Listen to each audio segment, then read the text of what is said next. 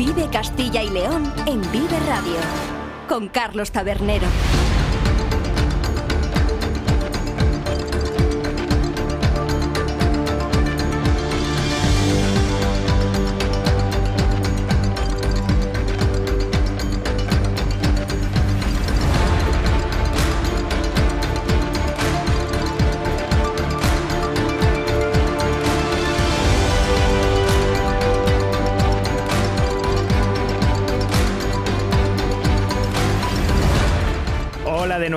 Aquí seguimos en esta segunda hora de Vive Castilla y León para continuar desgranando la actualidad de la comunidad con el sonido perfecto, como siempre, de nuestro técnico, Carlos Monsalve.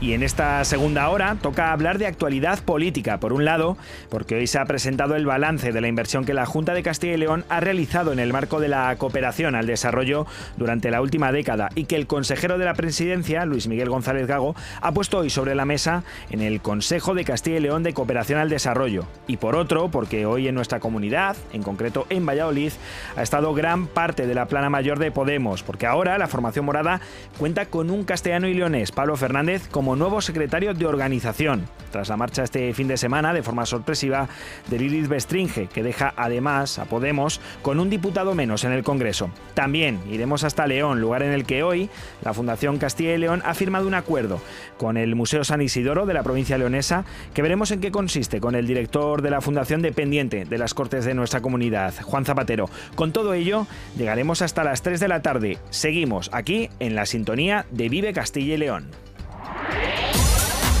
En Vive Radio tienes una cita con Robin Cutsi de lunes a viernes, desde las 6 a las 8 de la tarde. Vive la música. Vive la música. Vive los éxitos. Vive los éxitos. Vive el recuerdo. Vive el recuerdo. Vive Radio con Robin Cutsi. Donde vive tu música. Vive Castilla y León en Vive Radio. Donde vive la información.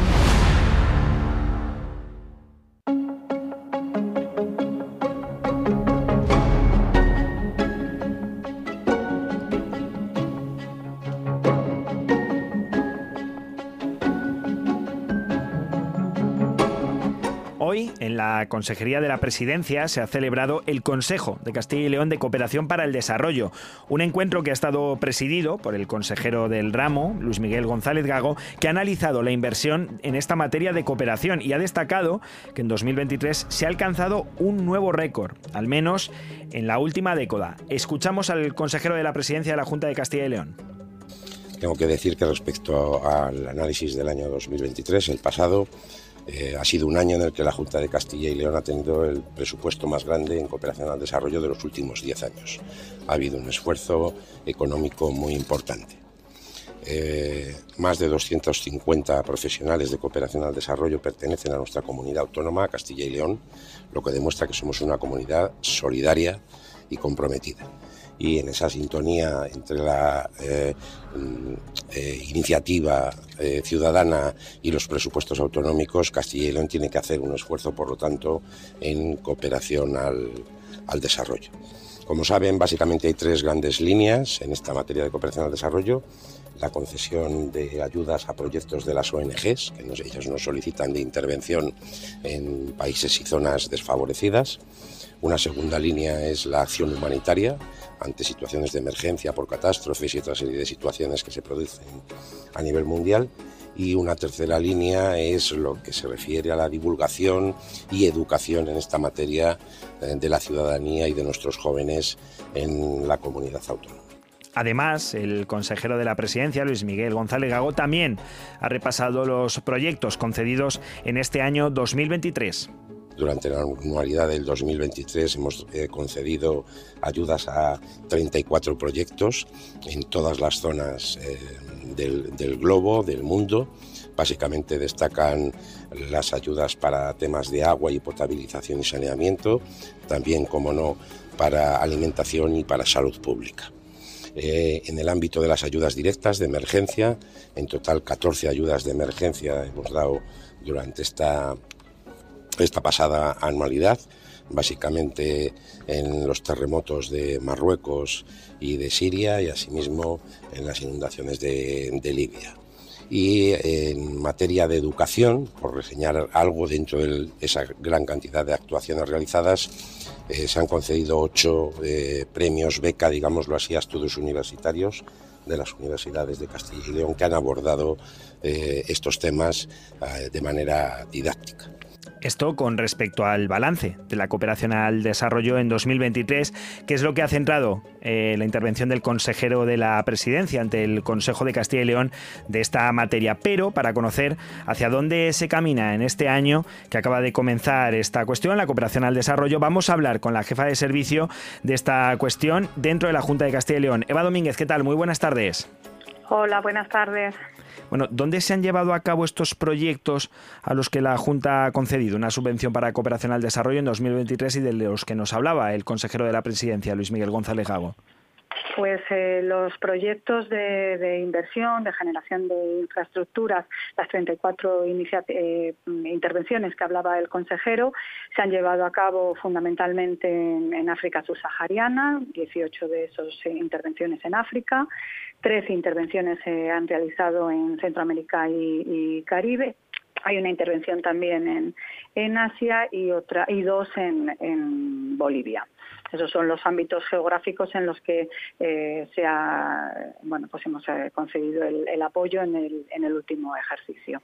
Esto en cuanto a las intervenciones que están planificadas y que normalmente desarrollan diferentes organizaciones no gubernamentales que operan aquí en Castilla y León, pero también en esos países de los que nos comentaba ahora la jefa de servicio de cooperación al desarrollo de la Junta. Pero luego también existen las actuaciones de emergencia, ¿no es cierto?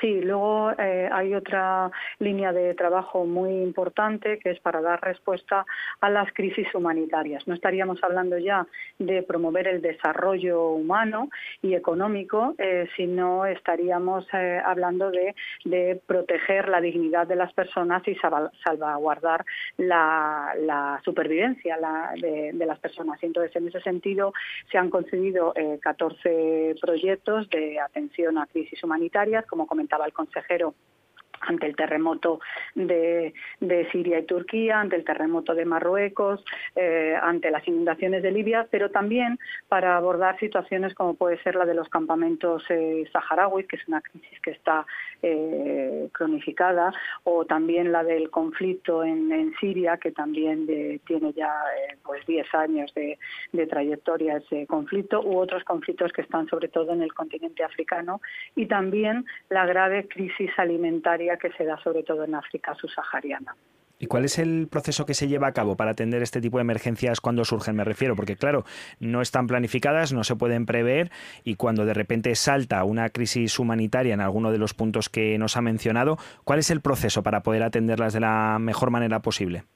Bueno, lo primero que, tiene que haber es un llamamiento internacional de ayuda. O sea, no siempre que se produce una emergencia hay un llamamiento por parte del país a, la comunidad internacional para que se le apoye. Cuando ese llamamiento eh, se produce, nosotros, en colaboración también con la Agencia Española de Cooperación Internacional y con otras eh, comunidades autónomas, vemos si como cooperación española se va a intervenir en ese contexto, sobre todo para eh, bueno, pues, mm, tener un efecto multiplicador para ir todos eh, a una. Y se analiza cuál es la situación a través de los agentes especializados en, en acción humanitaria ante esas, esas crisis se contacta con ellos y ante la propuesta, siempre que esté dentro de nuestras eh, prioridades estratégicas como comunidad que están recogidas en el Plan Director de Cooperación de, Castilla y León, pues se eh, aprueban en Consejo de Gobierno. No hay una convocatoria de subvenciones específicas, sino que esas propuestas, ante una situación excepcional como es la de una emergencia, se presentan y se aprueban directamente en Consejo de Gobierno por parte del órgano ejecutivo de la Junta de Castilla y León.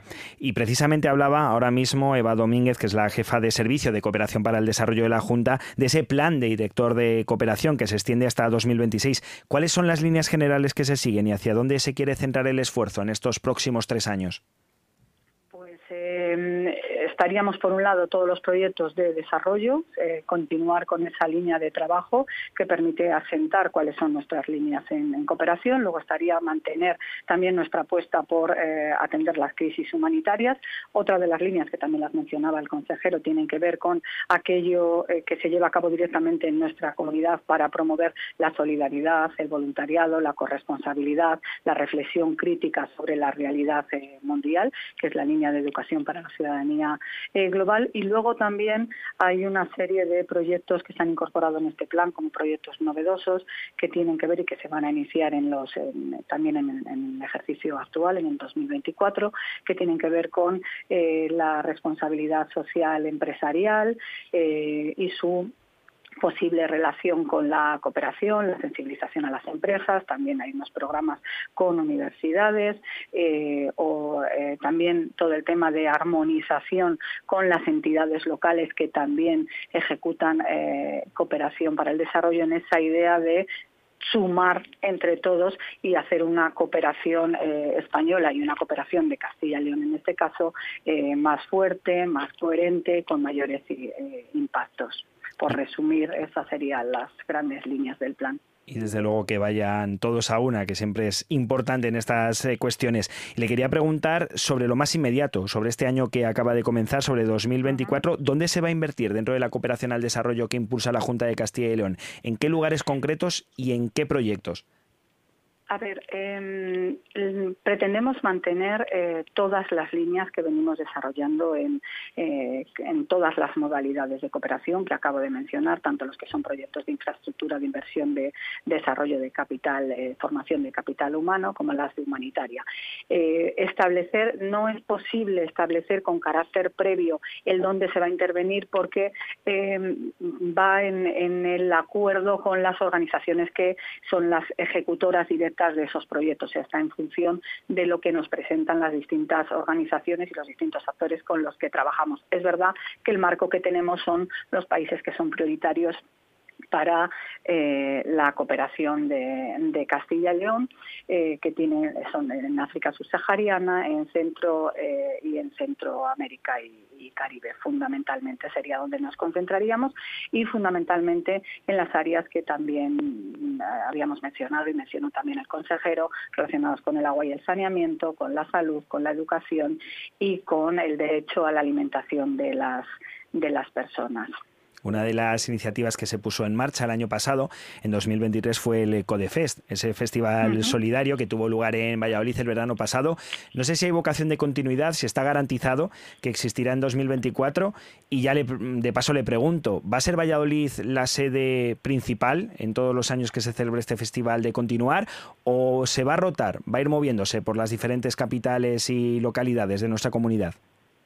Como anunciaba el consejero hoy mismamente en el, en el, Consejo de, Cooperación, es vocación mantener eh, eh, esta iniciativa que ha tenido unos resultados muy positivos y que acercó a los ciudadanos a la realidad de la cooperación, a cómo se trabaja en cooperación, tanto las ONGs como las administraciones públicas, pero con intención de irlo rotando a las distintas capitales de provincia, también para acercarlo a los distintos, eh, bueno, fundamentalmente municipios de, de nuestra comunidad. No está todavía eh, decidido eh, dónde se llevará a cabo en, 2024 pero sí eh, hay ya una garantía de una vocación de continuidad de esta, de esta iniciativa mm, en los años venideros, incluido el 2024. Y luego está, como ha comentado el consejero, la educación. ¿Están concienciados nuestros jóvenes sobre la importancia de la cooperación al desarrollo? Bueno, están, están concienciados. Lo que ocurre es que eh, lo difícil es eh, atraerles eh, a participar. Más que yo creo que tienen una conciencia, tienen mucha información y además hay un trabajo de fondo el que llevamos a cabo con, los, con los centros educativos de los niveles preuniversitarios en unos de los programas y con los niveles universitarios en otros de los programas que tenemos. Pero es cierto que hay un trabajo de fondo en colaboración con las universidades y en colaboración con la Consejería de Educación, de eh, crear esa conciencia crítica en nuestros jóvenes. Llevamos ya muchos años y es verdad que tenemos, yo creo que resultados eh, bastante positivos. Lo difícil está en una vez que tiene esa información, una vez que se ha llegado a captar su atención, también conseguir su compromiso y su participación, bueno, pues a través de programas de, voluntariado, bien para ir a, terreno, bien para ir a proyectos de cooperación o bien para colaborar aquí con las eh, ONGs en los distintos programas que se llevan a cabo aquí en nuestro territorio.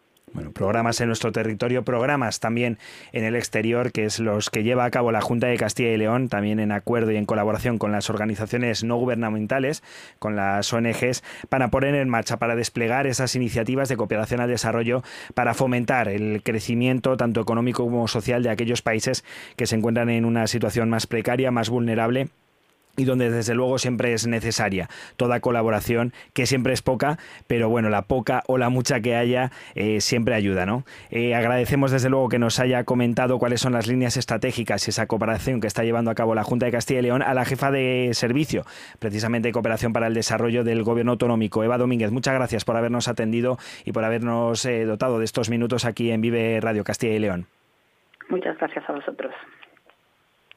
Vive Castilla y León en Vive Radio, donde vive la información.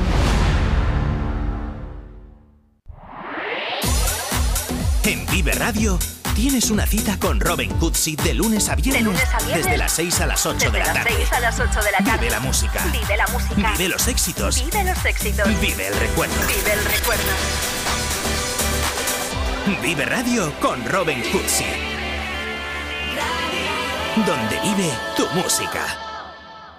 Valladolid 99.9 el sector primario en Castilla y León es el protagonista cada mañana en Vive Radio. Desde las 7 y 10 de la mañana, de lunes a viernes. De lunes a viernes. Jaime Sánchez Cuellar te ofrece toda la actualidad informativa relacionada con la agricultura y la ganadería. Y la ganadería. Para estar al día. Para estar al día. Vive el campo.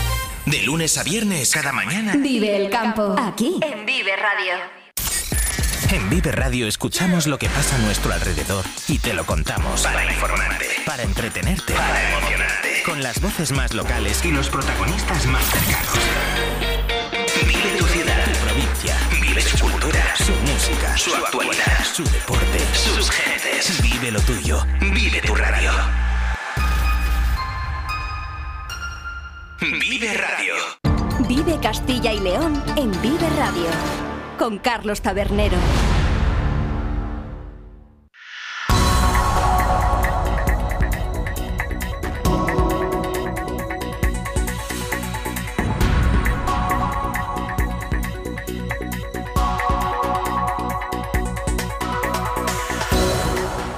Comentábamos al inicio del programa, también hace ahora escasos minutos en este inicio de la segunda hora, que hoy la cúpula de Podemos, del Partido Morado, ha estado en nuestra comunidad, ha estado en concreto en Valladolid, por varios motivos. Por un lado, porque había, era la forma de presentar a su nuevo secretario de organización, Pablo Fernández, viejo conocido desde luego no solo en la política castellano y leonesa, sino también en la nacional, porque no dejaba de ser el coportavoz de la formación morada a nivel eh, pero es que ahora, después de la marcha de Lilith Bestringe, una marcha sorpresiva que se ha producido este fin de semana y que deja además al cuadro morado con un diputado menos en el Congreso, pues había que sustituirla. Y ha sido eh, Pablo Fernández el elegido, el eh, también portavoz de Podemos en las Cortes de Castilla y León, que cada vez va asumiendo más cargos en una formación, la de Podemos, la morada, que además hoy ha aprovechado esta presencia de Pablo Fernández y de una de sus líderes a nivel nacional como es Irene Montero para presentar en Valladolid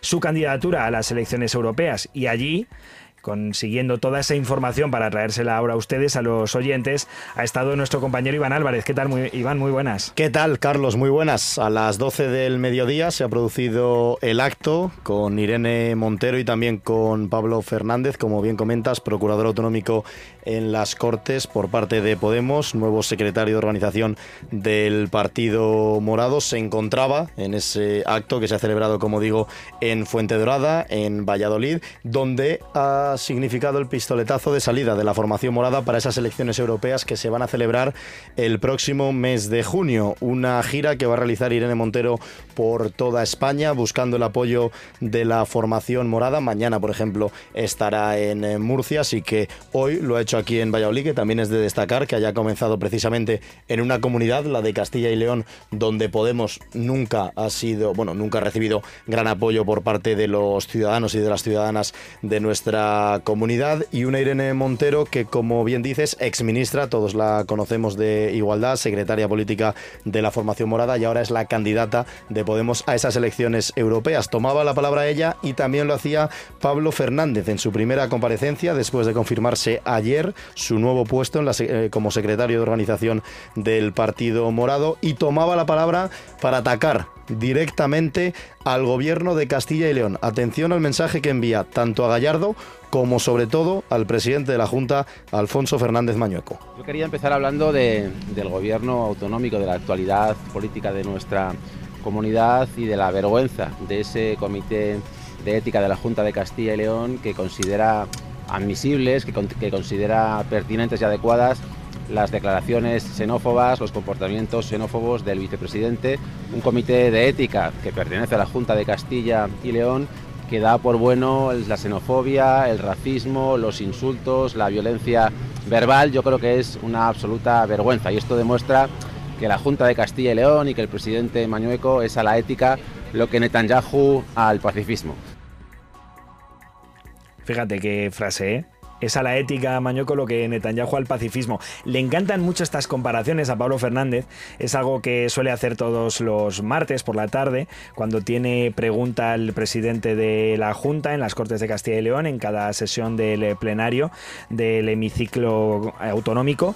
Y bueno, también cuando hace las ruedas de prensa ahora como portavoz de la formación, como portavoz de Podemos a nivel nacional, le gusta mucho este tipo de comparaciones que maneja bastante bien porque es un tipo, la verdad, Pablo Fernández con un verbo bastante fluido. Hmm. Se ha referido a esa última resolución de la Comisión de Ética Pública de Castilla y León, a la que ha calificado como absoluta vergüenza, utilizando términos también como declaraciones xenófonas, xenófobas, inadmisibles, hablando de insultos y de violencia verbal y sobre la política aquí en Castilla y León ha comentado directamente Pablo Fernández, procurador autonómico en las Cortes por parte de Podemos, que van a seguir trabajando para revertir esas nocivas, según dice, políticas del Partido Popular y de Vox. Nosotros seguiremos trabajando para revertir las deleterias, las nocivas políticas de este gobierno, un Partido Popular y Vox que continúan recortando derechos, especialmente a las mujeres y a los colectivos más vulnerables que siguen destrozando los servicios públicos, la sanidad cada vez está peor, la educación pública cada vez está más erosionada, los servicios sociales son un mero nicho de negocio para los empresarios afines del Partido Popular y un gobierno de derecha y de ultraderecha que intenta crear marcos ideológicos como son las oficinas antiocupa que no han tenido ninguna visita en estos últimos seis meses, cuando uno de los grandes problemas que padece esta comunidad es la gran dificultad de acceso a la vivienda en Castilla y León. Así que frente a todo eso, seguiremos reivindicando políticas públicas, seguiremos apostando por lo público, seguiremos pidiendo una estrategia clara contra la despoblación y que se mejoren los servicios públicos para hacer que las personas en esta comunidad sean lo primero y eso comentaba precisamente sobre la política autonómica. Pablo Fernández, una política con la que está bien familiarizado, recordemos que aparte de secretario de organización es el eh, principal responsable, el líder de Podemos aquí en nuestra comunidad, lleva además eh, tres legislaturas con esta al frente de la formación morada en Castilla y León, es verdad que tres legislaturas con la peculiaridad de que la primera sí duró cuatro años, del 2015 al 2019, posteriormente se volvió a presentar del 2019 a 2022 porque, ya sabemos, Alfonso Fernández Mañueco adelantó las elecciones y por tanto sí que cumplía Pablo Fernández con ese peculiar, eh, con esa peculiar cuestión que tiene su formación de que no pueden presentarse después de haber formado parte de la política pública durante ocho años. Como no se habían cumplido los ocho años, pues ahora va a exceder ese tiempo desde luego en esta nueva legislatura aquí en la comunidad que tendrá que bueno, pues, eh, hacer de manera simultánea con esa nueva labor de secretario de organización del partido. Hmm, le preguntaban por eso, ¿no? Si es capaz o si está preparado, si va a poder, lógicamente,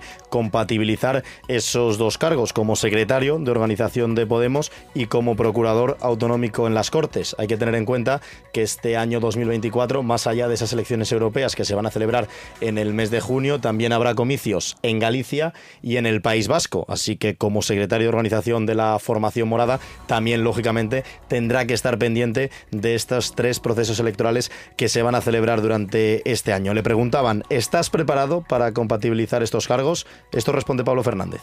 Sí, eh, yo creo que voy a tener, voy a, asumir más responsabilidad todavía, pero estoy, estoy capacitado, estoy preparado y estoy con muchas ganas, con mucha fuerza y con, y con mucha ilusión de asumir esta nueva responsabilidad, de que Podemos siga desplegándose y fortaleciéndose en los territorios y de que sigamos creciendo, que ahora mismo es el, objetivo fundamental. No, eh, puedo, puedo compatibilizarlo sin, sin ningún tipo de, problemas. Es más, ahora vienen los, los presupuestos generales de, la comunidad, que me temo que serán unos presupuestos pues, eh, pues negativos, vamos a estudiarlos, pero, pero con ganas, con fuerzas, para hacer enmiendas y para seguir peleando por dotar de futuro a Castilla y León ante un gobierno que se está demostrando absolutamente incapaz de solucionar los problemas de esta tierra y que además no solamente no soluciona los problemas de Castilla y León, sino que los agrava y recorta derechos de, pues, de las mujeres, del colectivo LGTBI y de los más desfavorecidos, con gente como el señor Gallardo, que con la aquiescencia y con la connivencia de Mañueco hace del insulto, hace del menosprecio y hace del odio las políticas de la Junta de Castilla y León, algo que yo considero que es una vergüenza y contra eso vamos a luchar. Bueno, se ha quedado a gusto, sin duda, Pablo Fernández, ya lo están escuchando todos los oyentes de Vive Castilla y León, ha aprovechado también la comparecencia, no solo para iniciar esa candidatura de Podemos a las próximas elecciones europeas, sino también para atizar directamente al gobierno de la Junta de Castilla y León, que forman tanto el Partido Popular como Vox, utilizando términos como xenófobo, como violencia verbal y declarando también que las políticas que llevan a cabo la formación de derecha y según califican desde Podemos de ultraderecha, refiriéndose en este caso al partido de Vox, pues están realizando recortes en sanidad, en educación y olvidando sobre todo esa España rural son declaraciones que ha realizado, como decimos, hoy en Valladolid, en Fuente Dorada, en la presentación del Partido Morado para esas elecciones europeas. Claro, ahora tiene que compatibilizar los cargos como bien comentábamos, dice que sí que está preparado. Hay que decir que no es el primer político que lo hace. Por ejemplo, aquí en Castilla y León vemos el caso, entre muchos otros, de Jesús Julio Carnero, alcalde de Valladolid, y también está en el Senado, es decir, tiene que compatibilizar también sus funciones en la capital vallisoletana con las que realiza en la capital de España. ¿Dónde queda Castilla y León en todo esto? Le han preguntado a Pablo Fernández. ¿Te vas a centrar más en Madrid, en España o en Castilla y León? Esto dice Pablo Fernández en el centro, en el centro de, todo, porque además una de las cuestiones, como bien sabemos en esta comunidad, que es la, la, comunidad más extensa de España, la comunidad más amplia de España, a Podemos es cierto que nos ha costado enraizarnos y fortalecernos, especialmente en el medio rural, y uno de los objetivos que voy a tener como secretario de organización estatal es que territorios como estos puedan dotarse de más herramientas, de más instrumentos, para que pueda, Podemos pueda arraigarse y Podemos pueda fortalecerse con fuerza en territorios eminentemente rurales como es Castilla y León. Bueno, pues a ver si es verdad. Y no lo digo solo por Pablo Fernández, ¿eh? en este caso de Podemos. Muchas veces eh, una de las críticas mayores que se hace contra eh, todos los políticos que hay diferentes formaciones, hablemos del Partido Popular, del PSOE, de Vox, de Ciudadanos, de Podemos, pues era precisamente que se le daba poco margen, poca situación y poca actuación a Castilla y León dentro del panorama nacional, que todo al final acababa derivando en grandes eh, polémicas relacionadas con otras comunidades Ahora estamos viviendo una precisamente hoy con la votación de la ley de amnistía en el Congreso de los Diputados, en su momento con la cuota eh, financiera y con la cuota de Hacienda del eh, País Vasco, que la tiene completamente transferida, muchas otras cuestiones relativas, por ejemplo, a la pesca en Galicia, con aguas de Marruecos, bueno, multitud de cuestiones que están siempre en el candelero político y donde Castilla y León tiene poca presencia, quizá porque las diferentes autoridades políticas de todos los partidos, han eh, tenido poca capacidad de acción, poca capacidad de agenda dentro de toda la política nacional a la hora de situar, por ejemplo, uno de los grandes problemas, problemas que tenemos en Castilla y León, como es la despoblación. Bueno, Pablo Fernández ahora se comprometía a que Castilla y León estuviese en el centro de sus actuaciones. Esperemos que no solo de las suyas, sino también del conjunto de su formación política, de Podemos. Es verdad que un primer guiño que un primer ejercicio de situar a Castilla y León en el centro ha podido estar hoy. El hecho de presentar la candidatura a las elecciones europeas en Valladolid es una forma de situar a nuestra comunidad dentro del eh, panorama político en un año que recordamos va a ser importante también en elecciones. Ahora en febrero, el día 19, habrá en Galicia. Después están esas importantísimas, recordamos, el 9 de junio al Parlamento Europeo. Y después, en verano, tenemos las del País Vasco y quizá este año en otoño, es siempre lo que se suele decir, que las catalanas nunca acaban cumpliendo su calendario y que siempre se suelen adelantar, aunque sea unos meses, en este caso a los últimos de 2024. Veremos qué sucede con todo ello, pero desde luego guante recogido, por lo menos lo hacemos desde aquí, desde Vive Castilla y León, para que realmente nuestra comunidad esté en el centro de las actuaciones de los partidos políticos, en este caso de Podemos. Y como decimos Pablo Fernández, que no estaba solo en este acto, estaba muy bien acompañado también por Irene Montero, la ex ministra de Igualdad. Recordemos una cartera que ahora ocupa una vallisoletana, como es Ana Redondo. Estaba Irene Montero junto a Pablo Fernández, secretaria política de Podemos, candidata a esas elecciones europeas del próximo mes de junio, y decía que para ella es todo un orgullo haber lanzado esta campaña aquí, en Castilla y León. Para mí es un orgullo estar en Valladolid ya en esta recta final de esa campaña de primarias que, como sabéis, busca que llevemos una candidatura a Europa que sea y que haga de España un referente feminista de derechos sociales, de justicia social. También yo creo que es importante que, aunque sea una campaña interna de nuestro partido, podamos eh, venir a Castilla y a León y podamos también dar importancia a la vida de las gentes que habitan en, en este territorio. ¿no? Yo creo que no se puede gobernar España sin pensar pensar en las gentes que viven, que trabajan, que hacen sus vidas en Castilla y en León bueno, pues fíjese, fíjense, si Irene Montero eh, tiene claro que Castilla y León tiene que estar en el centro. Luego esto, claro, hay que cumplirlo con hechos, ¿no, Iván? Pero eh, por lo menos la intención ahí está en las declaraciones de darle la importancia que se supone que tiene nuestra comunidad, que desde luego para nosotros la tiene y que tiene que recuperar dentro del panorama nacional eh, una comunidad que recordemos muchas veces, lo dice el presidente de la Junta, ha sido parte fundamental en la conformación de, de la idea de este país y que ahora mismo pues quizá está abandonada ¿no? a las eh, políticas, eh, no digamos centralistas, porque tampoco lo son, son en muchos casos mm. periféricas, pero para comunidades que nada tienen que ver con la nuestra o con otras, que sufren prácticamente la misma situación que Castilla y León como Extremadura. Pues bueno, en este sentido, de nuevo Podemos que hacía esa referencia a situar Castilla y León en el centro. Veremos si es cierto de cara a estas próximas elecciones europeas del 9 de junio. Y en la misma línea que Pablo Fernández, Irene Montero también se ha referido a las políticas llevadas a cabo en Castilla y León por el Partido Popular, por Vox y hacía clara referencia a asuntos como la sanidad, la educación y también hablaba de la violencia de género y de los derechos del colectivo LGTBI que no caigamos en la resignación. Esta es una comunidad, este es un territorio en el que el Partido Popular, las políticas de derechas, llevan muchos años siendo la única realidad posible. Y eso puede hacer a mucha gente resignarse, ¿no? pensar que no hay alternativa, que así es la vida. Si algo representa nuestra formación política es precisamente la demostración de que sí se puede, de que aunque a veces las cosas sean difíciles, se pueden cambiar. Yo creo que no perder la esperanza, no resignarse, es una seña de identidad nuestra que también comparte mucha gente en Castilla y en León, incluso a pesar de tantos años de políticas del Partido Popular, que es un partido que gobierna sin resolver los principales problemas de la ciudadanía, el acceso a la sanidad, a la vivienda, a la educación, especialmente en los territorios más despoblados, y que también hace como si no existieran muchos problemas que tiene la gente en este territorio. ¿no? Y pienso, por ejemplo, en la violencia de género. Hacer como que no existe la violencia contra las mujeres, o incluso peor, negar la existencia de la violencia contra las mujeres condena a muchísimas muchísimas mujeres. Pienso también en la población LGTBI, esta es una de las pocas territorios, comunidades autónomas que no tienen ley LGTBI, pero vamos a mantener siempre la llama de la esperanza.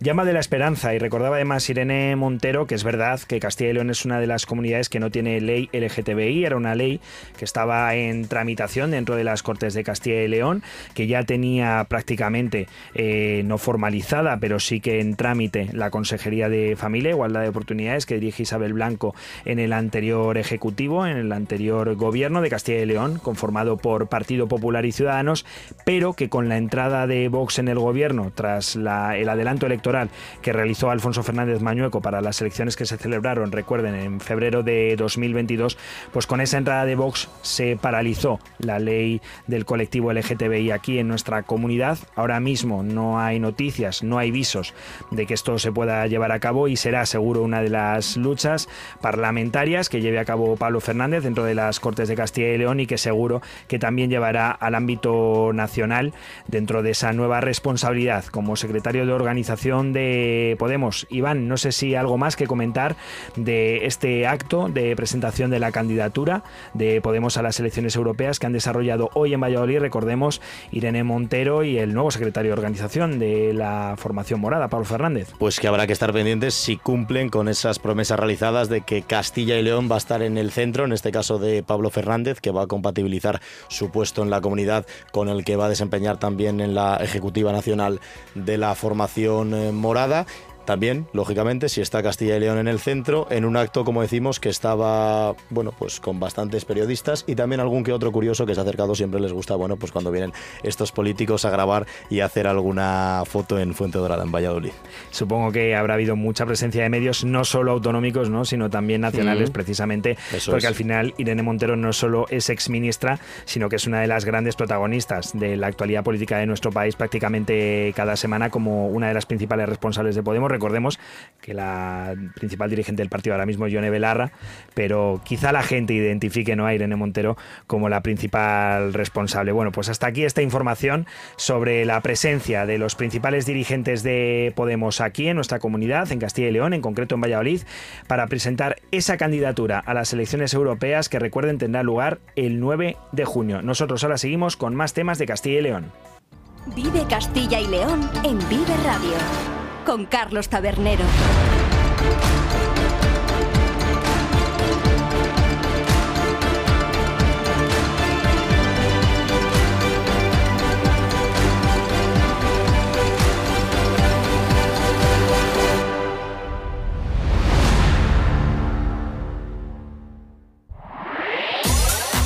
En Vive Radio Tienes una cita con Robin Cootsy de lunes a viernes. Desde las 6 a las 8 de la tarde. a las 8 de la tarde. Vive la música. Vive la música. Vive los éxitos. Vive los éxitos. Vive el recuerdo. Vive el recuerdo. Vive Radio con Robin Cootsy. Donde vive tu música. El sector primario en Castilla y León es el protagonista cada mañana en Vive Radio. Desde las 7 y 10 de la mañana, de lunes a viernes. De lunes a viernes. Jaime Sánchez Cuellar te ofrece toda la actualidad informativa. Relacionada con la agricultura y la ganadería. Y la ganadería. Para estar al día. Para estar al día. Vive el campo. De lunes a viernes, cada mañana. Vive el campo. Aquí, en Vive Radio. En Vive Radio escuchamos lo que pasa a nuestro alrededor y te lo contamos. Para informarte. Para entretenerte. Para emocionarte. Con las voces más locales Y los protagonistas más cercanos. Vive tu ciudad. tu provincia. Vive su cultura. Su música. Su actualidad. Su deporte. Sus gentes. Vive lo tuyo. Vive tu radio. Vive Radio. Vive Castilla y León en Vive Radio. Con Carlos Tabernero.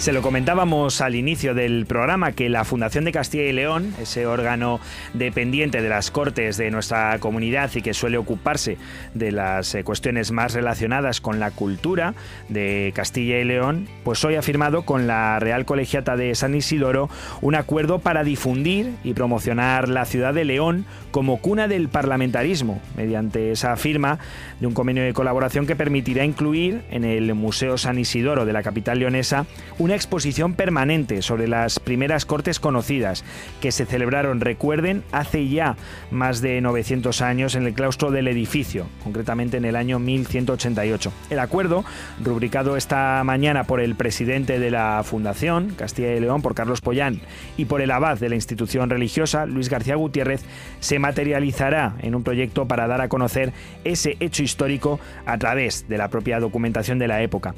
La instalación museística abordará en este sentido tres aspectos. Por un lado, un repaso de la figura de Alfonso IX de León, bajo cuyo reinado se desarrolló esta primera asamblea. También una explicación del concepto de curia plena, germen de los actuales parlamentos, no solo españoles, eh, sino también europeos y de todas las democracias avanzadas. Y por último, una revisión de las propias actas emergidas de esas reuniones que se produjeron en León en el año 1188 y además de los derechos que otorgaban, reunidos bajo el nombre de Decreta y reconocidos como Memoria del Mundo por la UNESCO desde el año 2013. Fue, recordemos, en 1188, casi tres décadas antes de la constitución de la Cámara Británica, la que en el imaginario colectivo solía considerarse como la primera del mundo, cuando Alfonso X el Sabio, rey de León, convocó a este órgano encargado de asesorarlo en cuestiones de distinto ámbito y que hasta la fecha estaba integrado solo por la jerarquía eclesiástica y la nobleza feudal y militar. El punto de inflexión de este encuentro, denominado curia plena, fue la presencia de buenos hombres, o también considerados ciudadanos elegidos, procedentes de la todavía incipiente burguesía en esta época de la historia, de tal forma que los tres estamentos que componían la sociedad medieval, es decir, la aristocracia, la iglesia y la burguesía, quedaban representados y teniéndose en cuenta sus opiniones a la hora de, legislar, con la consiguiente evolución de curia a cortes, en el sentido actual del término, que se desarrollaron en el claustro, precisamente de la Real Colegiata de San Isidro, hoy visitable dentro del recorrido del museo una de las joyas de la arquitectura románica catalogada hoy como bien de interés cultural por la Junta de Castilla y León. El resultado de esta reunión de hoy entre la Fundación de Castilla y León y la Real Colegiata de San Isidoro de León como atestiguan los documenta, perdón, esa reunión de 1188, fue una primitiva declaración de derechos en la que destacaban elementos como las garantías procesales para los acusados de cualquier delito, así como el respeto por el procedimiento judicial y por la propiedad privada, consecuciones pioneras que dan fe del papel de León y de nuestra comunidad de Castilla y León en la construcción del parlamentarismo y que este convenio de colaboración entre la Fundación de las Cortes de Castilla y León y la Basílica de San Isidoro pues contribuirá a visibilizar como tantas veces se hace también, por ejemplo, con otra cuestión relativa a nuestro patrimonio inmaterial, como es el derecho de gentes de Salamanca, germen de los derechos humanos que ahora disfrutamos. Una noticia, desde luego, positiva que se dio a conocer que León fue la cuna del parlamentarismo europeo. Nosotros ahora, cuando estamos alcanzando las 3 menos 3 minutos de la tarde, vamos a hacer una pequeña pausa y volvemos para culminar este programa de Vive Castilla y León. Vive Castilla y León en Vive Radio, donde vive la información. En Vive Radio escuchamos lo que pasa a nuestro alrededor y te lo contamos. Para informarte. Para entretenerte. Para emocionarte. Con las voces más locales Y los protagonistas más cercanos. Vive tu ciudad. Tu provincia. Vive su cultura. Su música. Su actualidad. Su deporte. Sus gentes. Vive lo tuyo. Vive tu radio. Vive Radio.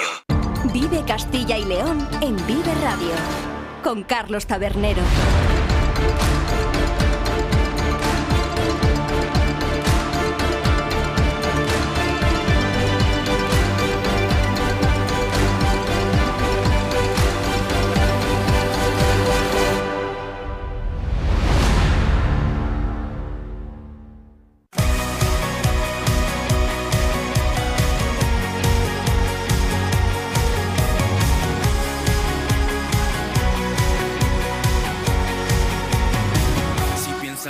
Es el momento de conseguir la tranquilidad, juntos podemos lograrlo. Solo hace falta colaborar. Un alto al fuego es necesario. Necesitamos vivir en paz. Unidos somos más fuertes. Hoy nos queríamos despedir con este guiño positivo, este guiño hacia las cuestiones eh, positivas y las cuestiones buenas que nos traen a veces eh, días como hoy, porque hoy se celebra la Jornada de la Paz y de la No Violencia, un día que es necesario reivindicar más en estos tiempos donde tantos conflictos y tantas guerras asolan a nuestro planeta, por ejemplo, y seguro que lo tienen muy reciente el de Ucrania, también el de Israel y Palestina, y tantos otros que tienen lugar en multitud de puntos a lo largo y ancho de este mundo que habitamos. También hay que tener en cuenta en un día como hoy otras violencias la violencia machista con la que hay que acabar y que hay que erradicar lo antes posible, también la violencia contra la comunidad LGTBI, con la que también hay que tratar de acabar cuanto antes, porque son violencias, son formas de comportamiento que tratan de acabar con la paz, que quizá debe ser el principal objetivo antes de cualquier otro entre la comunidad de los seres humanos. Por ello, desde aquí hoy lanzamos este mensaje de paz y de no violencia al que nos unimos desde Vive Castilla y León. Y desde aquí, cuando ya alcanzamos casi las 3 de la tarde, nos despedimos con esta canción para que todos en su vida tengan un poquito más de paz. Muchas gracias por acompañarnos y hasta mañana.